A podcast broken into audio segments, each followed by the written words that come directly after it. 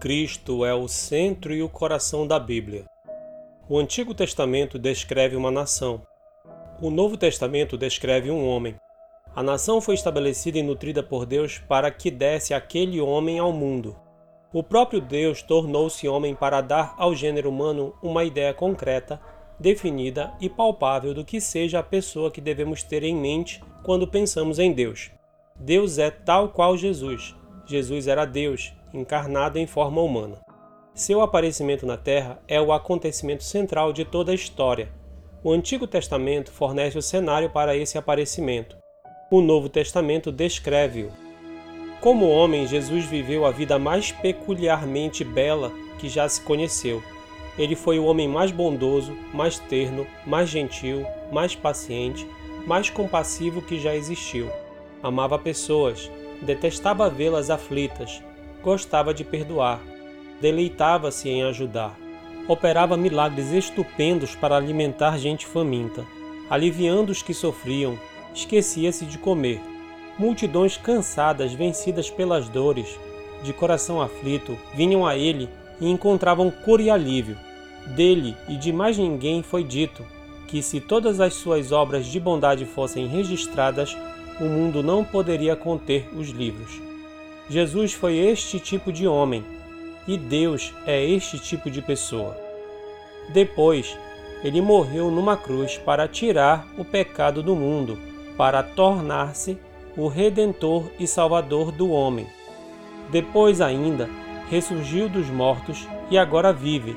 Não é apenas uma personalidade histórica, porém uma pessoa viva. Ele é o fato mais importante da história a força mais vital no mundo de hoje. Toda a Bíblia se desenvolve ao redor desta bela história de Cristo e da sua promessa de vida eterna, feita a quantos o aceitam. A Bíblia foi escrita somente para que o homem creia e entenda, e conheça, e ame e siga a Cristo. Cristo, centro e âmago da Bíblia, centro e âmago da história, é o centro e o âmago de nossas vidas. Nosso destino eterno está em Suas mãos. De aceitá-lo ou de rejeitá-lo depende, para cada um de nós, a glória eterna ou a ruína eterna, o céu ou o inferno, ou um ou outro. A mais importante decisão que alguém possa ser chamado a tomar é a de resolver em seu coração, uma vez para sempre, a questão da sua atitude para com Cristo. Disso depende tudo.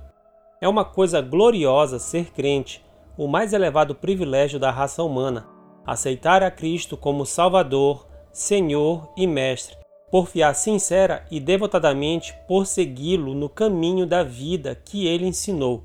É certa e decididamente o modo mais razoável e mais satisfatório de vida. Isso significa paz, paz de espírito, contentamento de coração, perdão, felicidade, esperança, vida, vida aqui e agora, vida abundante, vida que nunca findará. Como alguém pode ser tão cego e insensato ao ponto de prosseguir pela vida afora e encarar a morte sem a esperança cristã? Fora de Cristo, que é que existe? Que é que pode existir? Seja quanto a este mundo, seja quanto ao outro, para que vale a pena viver. Todos havemos de morrer. Para que dissimular com risos este fato? vê-se que convém a todo ser humano receber a Cristo de braços abertos e considerar o mais altaneiro privilégio da vida, o de usar o nome de cristão. Em última análise, a coisa mais cara e mais doce da vida é ter consciência, no mais recôndito de nossos íntimos motivos, de que vivemos para Cristo e de que, por mais débeis que sejam os nossos esforços, afadigamo-nos em nossa lida diária, na esperança de que na última etapa teremos feito alguma coisa para depositar em gratidão e adoração humilde aos seus pés como oferta. Texto de H. H. Halley, selecionado pelo pastor Mesquita da Igreja Presbiteriana de Macapá.